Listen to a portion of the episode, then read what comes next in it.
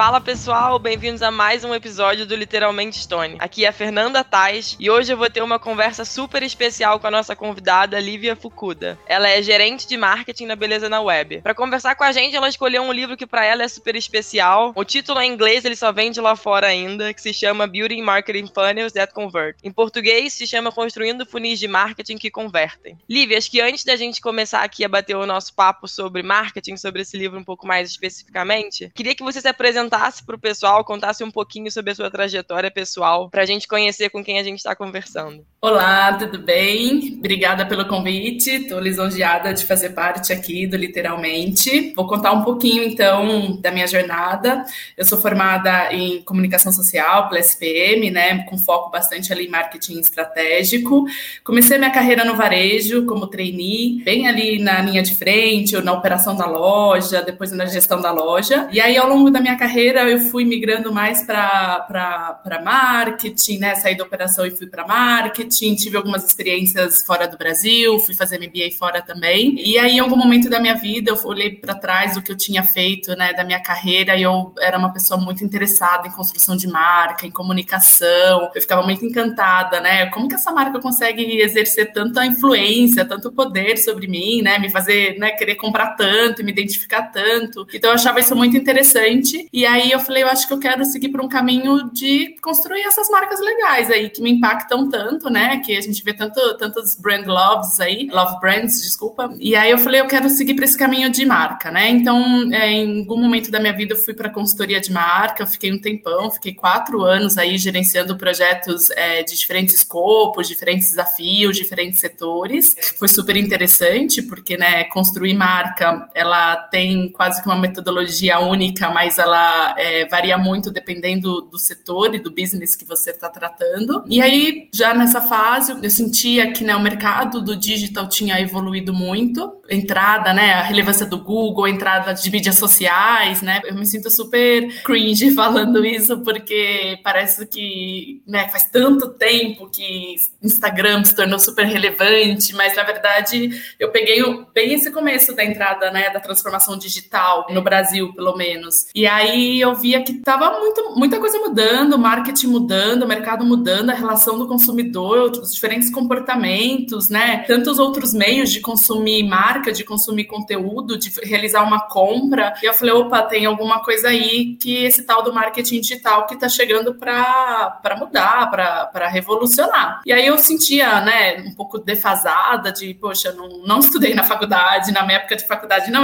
não tive disciplina de branding, não tive disciplina de marketing digital mas eu falei, eu vou, vou estudar, porque eu acho que o futuro tá aí. E aí eu fui pesquisando, fui pensando como fazer esse shift na minha carreira, né, de sair ali de uma consultoria mais tradicional de marca para ir entrar no, no, mundo digital, mas com, com esse viés ainda de marca, né, trazendo aí todo um repertório, todo um background de, de construção de marca, de branding, mas olhando para o mundo digital. E aí eu consegui, né, tive a sorte aí de, de entrar para um e-commerce, né, obviamente nativo digital, mas maior e-commerce de moda é, do Brasil. E iniciei aí minha jornada. Lívia, adorei conhecer a sua história. Queria conhecer um pouquinho mais ainda, fiquei super curiosa. Como é que foi para você conciliar essa transição de carreira, no, ainda que dentro de um mesmo mundo, mas você começou a migrar mais para a parte de marketing digital? Como é que você conciliou a parte de transição de carreira com a sua, com a sua vida pessoal? Conta um pouquinho pra gente. Contando um pouquinho mais em detalhe, é, eu morava fora do Brasil, tava, fui fazer MBA fora do Brasil, encantei é, na Louis Vuitton lá, fiquei trabalhando um tempo no mercado de luxo. E aí eu engravidei, né? Né? E, e, acho que é muito natural da mulher, pessoas muito famílias quererem ter os seus filhos próximos da, suas, da sua mãe, dos seus pais, né? E aí eu tomei a decisão de voltar para o Brasil, né? Então foi,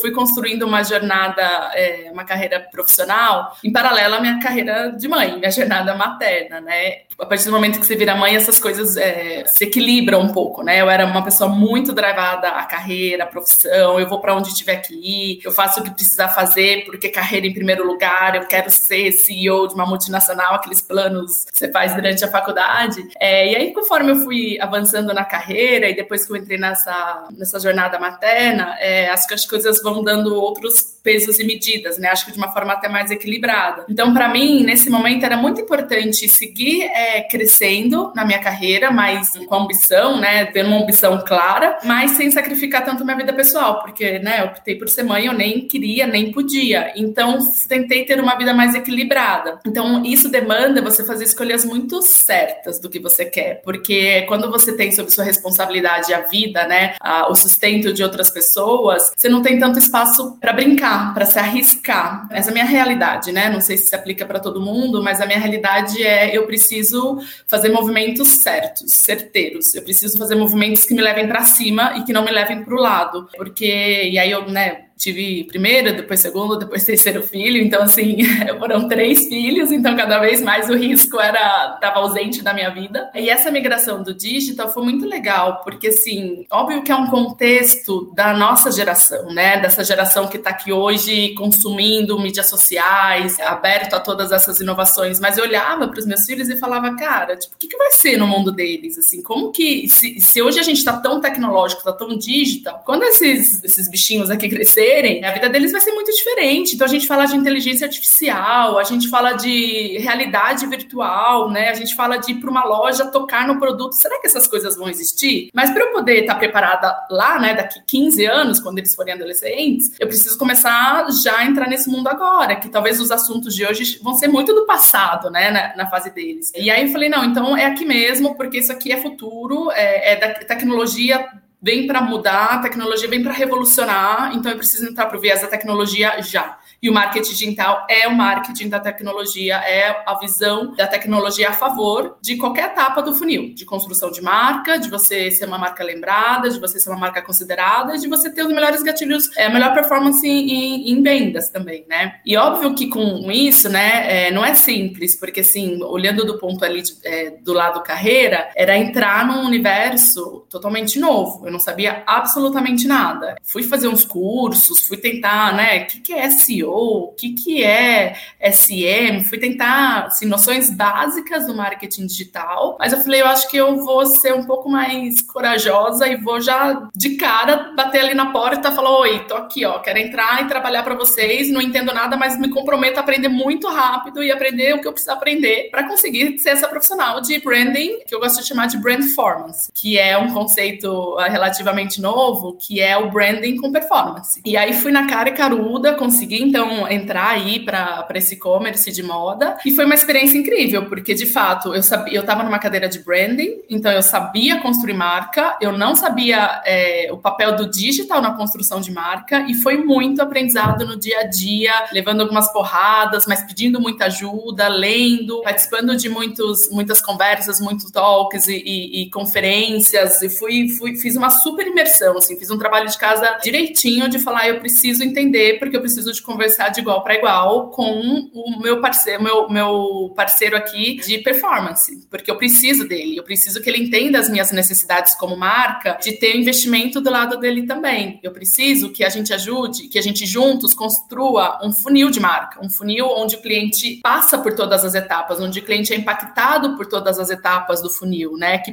que, que basicamente são quatro etapas, né? É, dentro desse conceito de funil de marketing. Um de awareness, né? Então é uma fase fase que você tem que se apresentar. Você tem que falar: Oi, eu sou a marca tal, eu sou uma marca legal, meu, me posiciono assim, essa, esse é meu propósito. Então você tem que ali conquistar, primeiro se apresentar e fazer as pessoas saberem quem você é. Daí, num, num segundo momento, você tem que fazer as pessoas, né, ali enquanto elas estão procurando: Nossa, eu tô, tenho uma demanda, preciso comprar um presente. Onde será que eu vou comprar esse presente? Eu preciso que ela me considere, eu preciso que ela saiba que eu tenho aqui, né, tudo que ela precisa para aquela necessidade dela, que ela pode vir comprar comigo, que ela pode confiar, né, que eu vou ser parceira dela, que eu vou dar dicas, né? Vou ensinar como usa o produto, como faz isso, como faz aquilo. Depois eu preciso também ser aquela marca que fala: olha, já que você está considerando comprar, eu também tenho um ótimo preço para você, que cabe no seu bolso, eu facilito suas, sua forma de pagamento, é, eu te dou um cupom, então você vem com aqueles gatilhos de compra. E depois você tem que fidelizar, né? Para manter essa relação. Então, assim, olha, adorei me relacionar com você e eu quero manter essa relação. Então, vou aqui te oferecer algumas coisas para a gente manter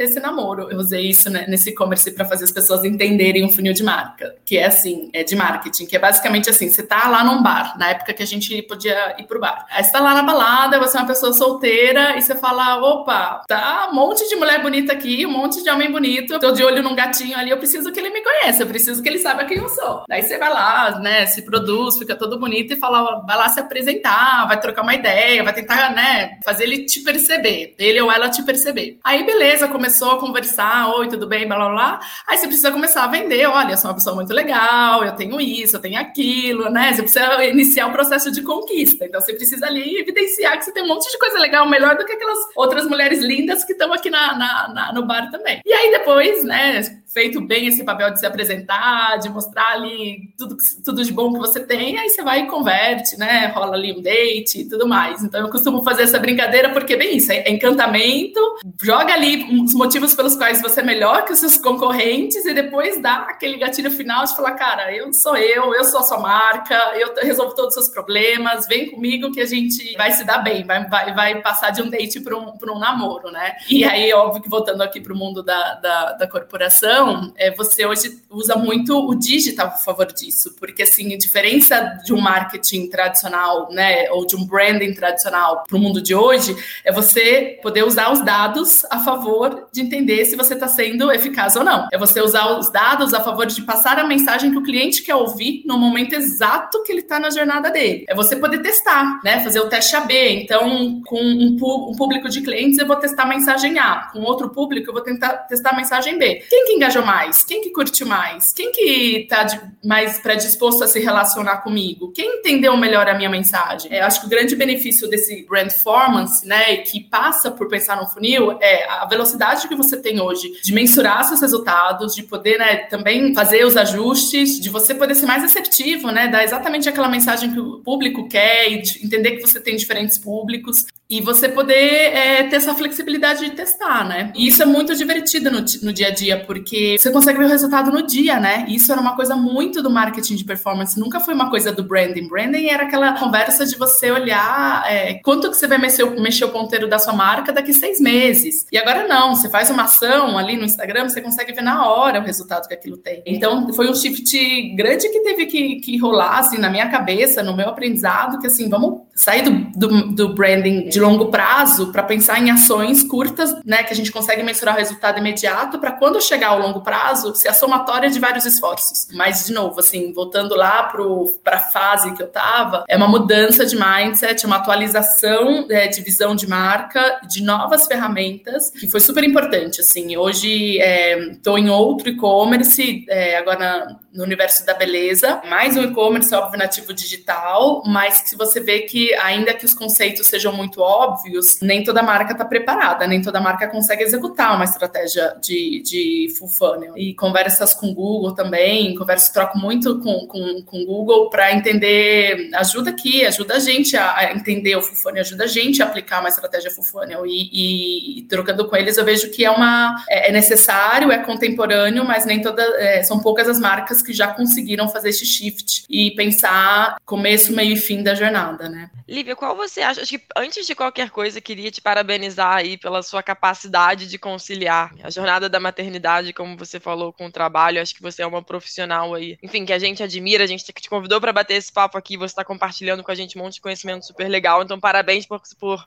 conseguir conciliar isso também. Acho que isso é você serve de inspiração para muitas mulheres que são tão ambiciosas quanto você. E agora falando um pouco sobre todo o conhecimento que você trouxe para a gente do funil de marketing, eu queria te perguntar qual para você é o maior desafio, né? Acho que tem a gente tem aqui empreendedores que escutam a gente ou eventualmente pessoas que se relacionam com empreendedores. E qual é o maior desafio na hora de você fazer essa mudança, fazer esse shift enfim, do marketing tradicional para você conseguir implementar é toda essa lógica de funil? Dessas duas experiências que eu tive, o que eu eu vejo que é mais desafiador é que hoje as empresas trabalham é, branding, performance como quase elementos que estão no lado oposto da mesa. E isso é uma é, é quase cultural, né, dentro de uma empresa, né? Então, branding é, constrói resultado a longo prazo, precisa de altos investimentos, tem que ter uma crença ali de que você está gerando valor, o cliente está percebendo valor e que é, no médio e longo prazo essa relação vai ser mais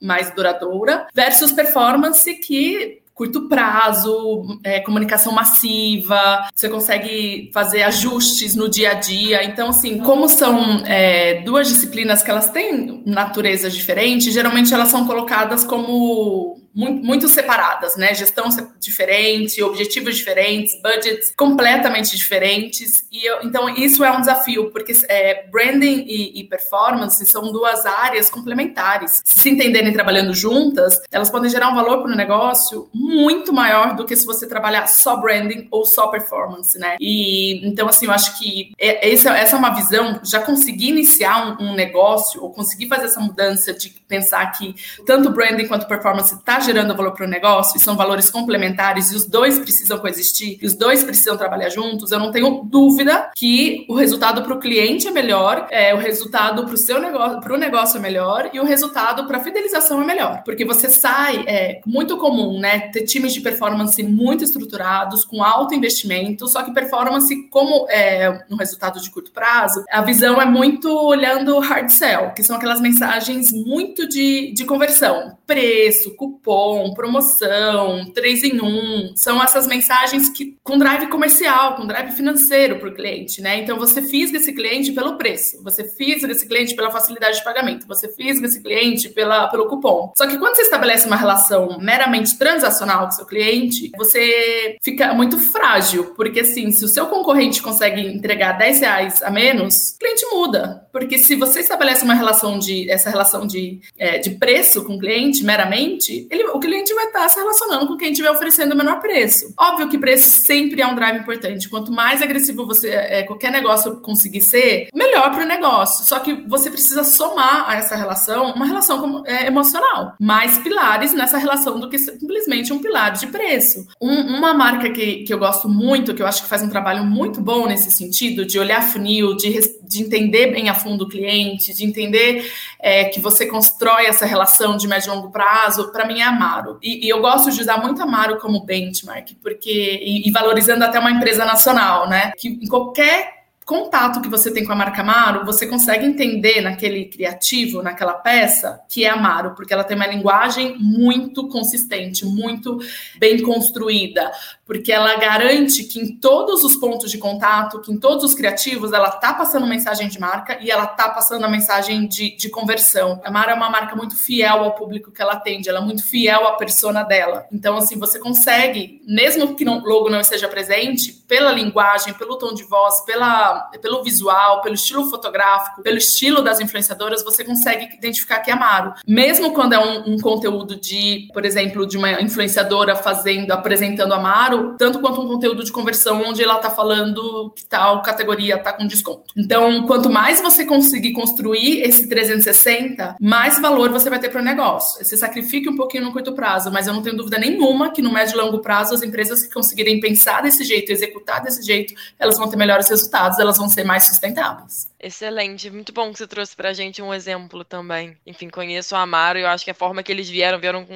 um modelo completamente diferente de consumo e eu concordo com você que eles fizeram essa construção aí. Ainda que eu não tenha o gabarito técnico para avaliar, eu como cliente digo que me parece que foi feito um bom trabalho porque eu acho que eu fui positivamente impactada. Mas eu acho que é isso que vale, é a visão do cliente, assim, porque às vezes a gente fica aqui nos bastidores falando de coisas muito técnicas, tentando, né, de várias formas entregar essa mensagem, gerar esse valor, só que no fim, se não é percebido pelo cliente, é, é, a gente não, não, não atingiu o sucesso. Então, o que importa de fato é a visão do cliente. E aí eu acho que esse é um outro ponto, já pegando gancho, super importante para profissionais de marketing, super importante para empreendedores. Se relaciona com seu cliente, conversa com seu cliente, cria uma comunidade, usa o seu cliente para te dar insights sobre a sua marca, sobre o seu negócio. É, eu acho que voltando para Amaro. Amaro, ela era um varejo de moda e hoje a Lamparejo é um e-commerce de moda, agora é um e-commerce de lifestyle. Então, por entender o cliente, por conversar com o cliente, por se relacionar com o cliente, hoje elas vendem, né? A Maru vende roupa, vende decoração, vende beleza, vende é, chazinhos que tem uma ver com essa mulher, né? É, vende sex toys. Então, assim, é, entendo dessa mulher, entendo do meu público, entendo o que ela quer, eu entendo dessa mulher contemporânea que, né, navega entre vários universos. Então, essa troca com cliente, é, quanto mais você conhecer, melhor vai ser o desenho da sua estratégia. Total, acho que a gente falou no nosso.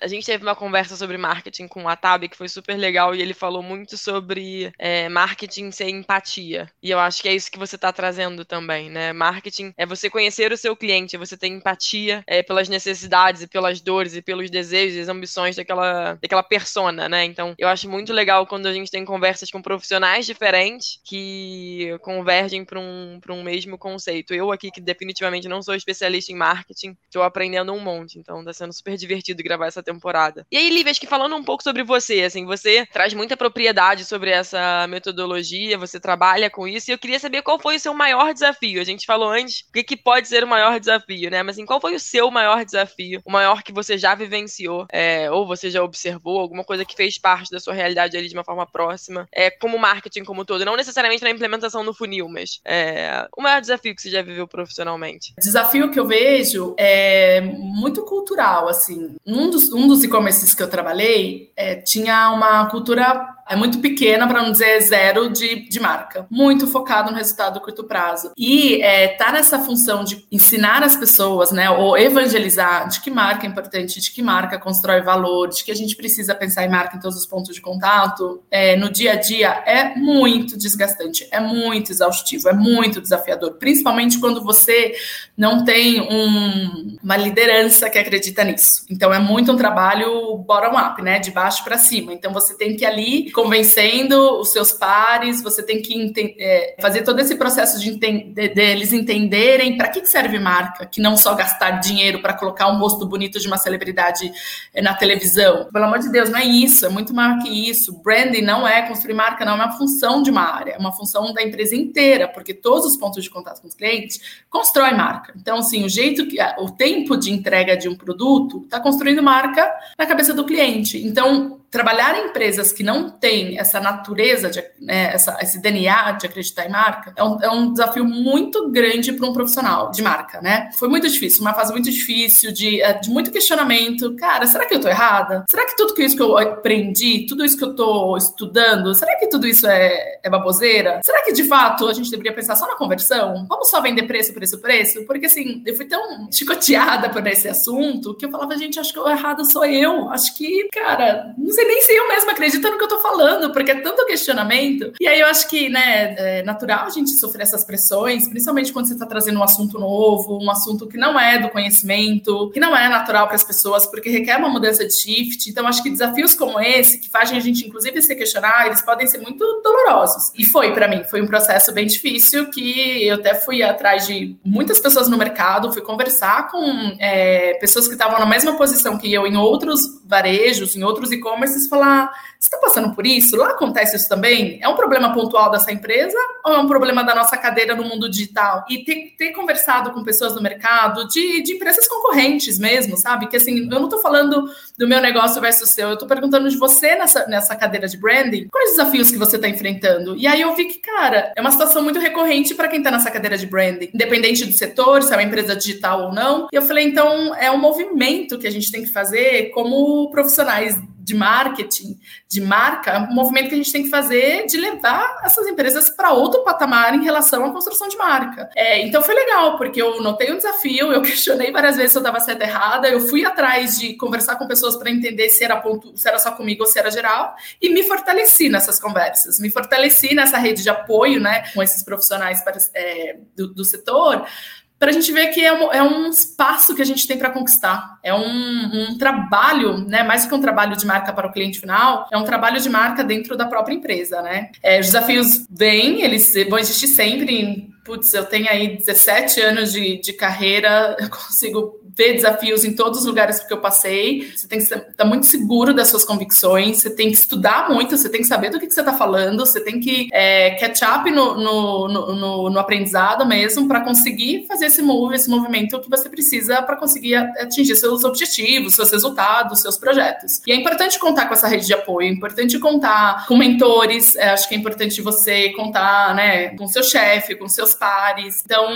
não fique sozinho nessa jornada, porque tem muita gente passando igual, tem gente que já passou e você pode aprender e pode te dar várias dicas. Tem gente que vai se inspirar em você porque está em um estágio ainda anterior perante os desafios, o que eu acho que assim, a gente não pode ficar ali quietinho na nossa sofrendo. Eu acho que você tem que desbravar, você tem que peitar a coragem e se mexer para resolver, né? E eu, eu acho que hoje, até ter feito essa mudança de um comércio para outro, para o mesmo desafio que eu tinha no primeiro, né? Poder ser convidada para replicar essa estratégia aqui nesse, nesse outro e-commerce, mostra que, putz, valeu a pena. Valeu a pena porque do medo, da insegurança, saiu um resultado que me levou para outro patamar, né? Lívia, muito legal legal você compartilhar essa história. Eu acho que ela diz muito mais do que marketing, né? Eu acho que isso serve para todo mundo que eventualmente acredita numa tese, acredita numa metodologia. E eu acho que é, é, esses momentos que você comentou também são muito importantes, porque você tem que estar tão preparado para defender o que você está fazendo, você tá tão, tem que estar tão preparado para defender, porque você, isso te obriga a estudar mais, a ser mais sólido. Então, mesmo quando essas coisas acontecem, eu vejo de uma forma muito positiva, porque pode ser cansativo, né? Porque você tem que explicar uma coisa que para você é natural muitas vezes, mas eu já me peguei em situações como essa, tendo que ir na terceira derivada do que eu tô fazendo e eu aprendo muito ao longo do processo. Em alguns momentos, até, tem uma coisa que você tem uma certeza absoluta que é importante. Quando você começa, às vezes, você fala, isso aqui talvez realmente possa ficar um pouquinho de lado. Enquanto isso aqui, cara, eu tenho convicção de que isso aqui tem que ser feito. Então, eu gosto muitas vezes de olhar o copo meio cheio também, né? Que assim, acho que você trouxe. Esse aprendizado é fantástico. Acho que a gente sempre tem que ter, acreditar no, que, no trabalho que a gente faz, acreditar no conhecimento que a gente tem. Pra você ter alguma convicção, você ter alguma crença, tem que estudar muito, como você falou, tem que ter experiência, tem que estudar, tem que conversar, tem que buscar benchmark. E, e vale olhar também pela visão positiva de por mais que na hora seja extremamente cansativo, isso te torna um profissional muito sólido. Eu já tive a experiência de, talvez não de uma forma tão dura, mas viver alguma coisa parecida em que eu estava começando um assunto, você ainda está construindo a credibilidade daquele negócio. Então as pessoas questionam muito, você tem uma dificuldade enorme para conseguir aprovar qualquer orçamento para alguma coisa que você queira. Mas quando as coisas vão se concretizando, você ganha quase que uma carta branca, você, guarda,